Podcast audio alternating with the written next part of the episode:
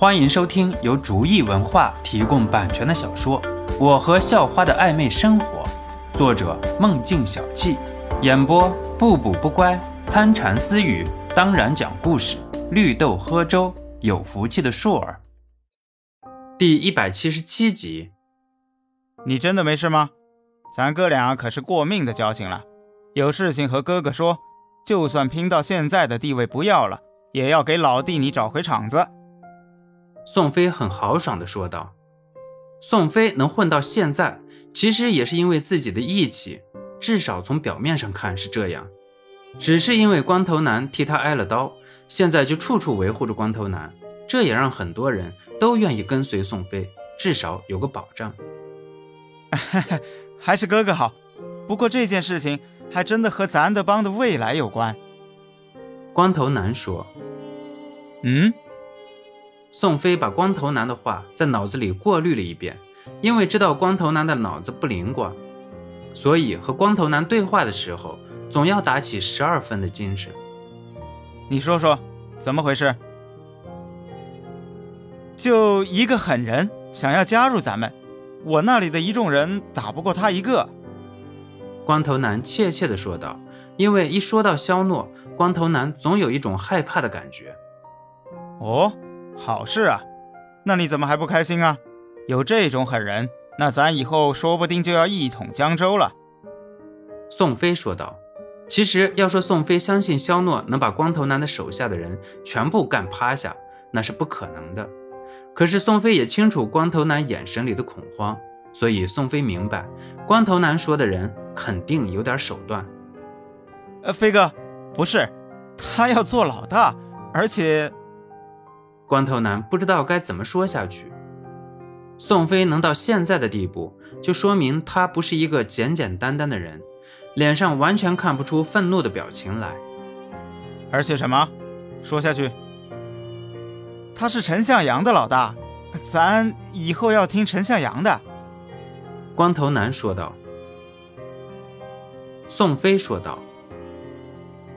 宋飞大手一挥，直接一锤定音。光头男还想说点什么，只不过被宋飞挥了挥手给阻止了。你去休息吧，我这里还有点事情。宋飞已经从监控里看到一个陌生人进入，这个人说不定就是那个来找事儿的人。宋飞拿起对讲机说了几句，就出了公司的大门。宋老板，肖诺问道：“我是宋飞，不知道阁下有什么要指教的？”宋飞抱了抱拳，然后问道：“想必我要做什么？你的手下刚才都说了，不知道宋老板现在考虑的怎么样呢？”肖诺笑眯眯地说道：“哈哈哈，他只是说了一个大概给我，很多细节还需要详谈，可否请办公室一叙？”宋飞摆出了一个请的手势。虽然说对于这样的事理来说，执法机关都是睁一只眼闭一只眼。而且都是有很光辉的光环的，可是如果就在大厅里面搞事情，那肯定就会被和谐了。肖诺也是清楚里面的道理，于是就在宋飞的带领下进入了办公室。不知道宋老板还要谈什么细节？肖诺笑呵呵地说道：“进来吧，和这位老板见见面。”宋飞呼了一声，接着就有很多人一起冲了进来。手里还拿着棍棒之类的东西，初步数数，大概有二十几个。偌大的办公室已经有点挤了。宋老板就是这样谈生意的啊？肖诺没有丝毫害怕，依旧笑呵呵地说道：“这位老板说笑了，你根本就不是来谈生意的。”说话间，宋飞笑呵呵的表情已经变得阴厉了。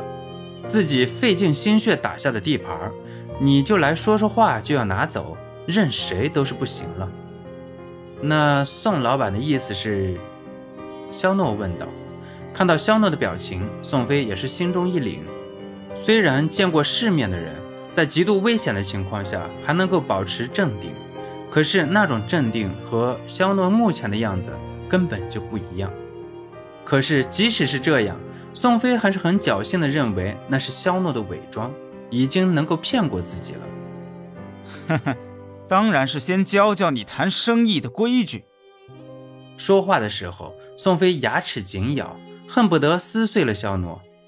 肖诺撇撇嘴，不过这也不怪宋飞，谁的想法都是这样，毕竟是自己的地盘，还都是自己的人。不过时间紧迫，肖诺还有六家要走，让你看看什么叫差距。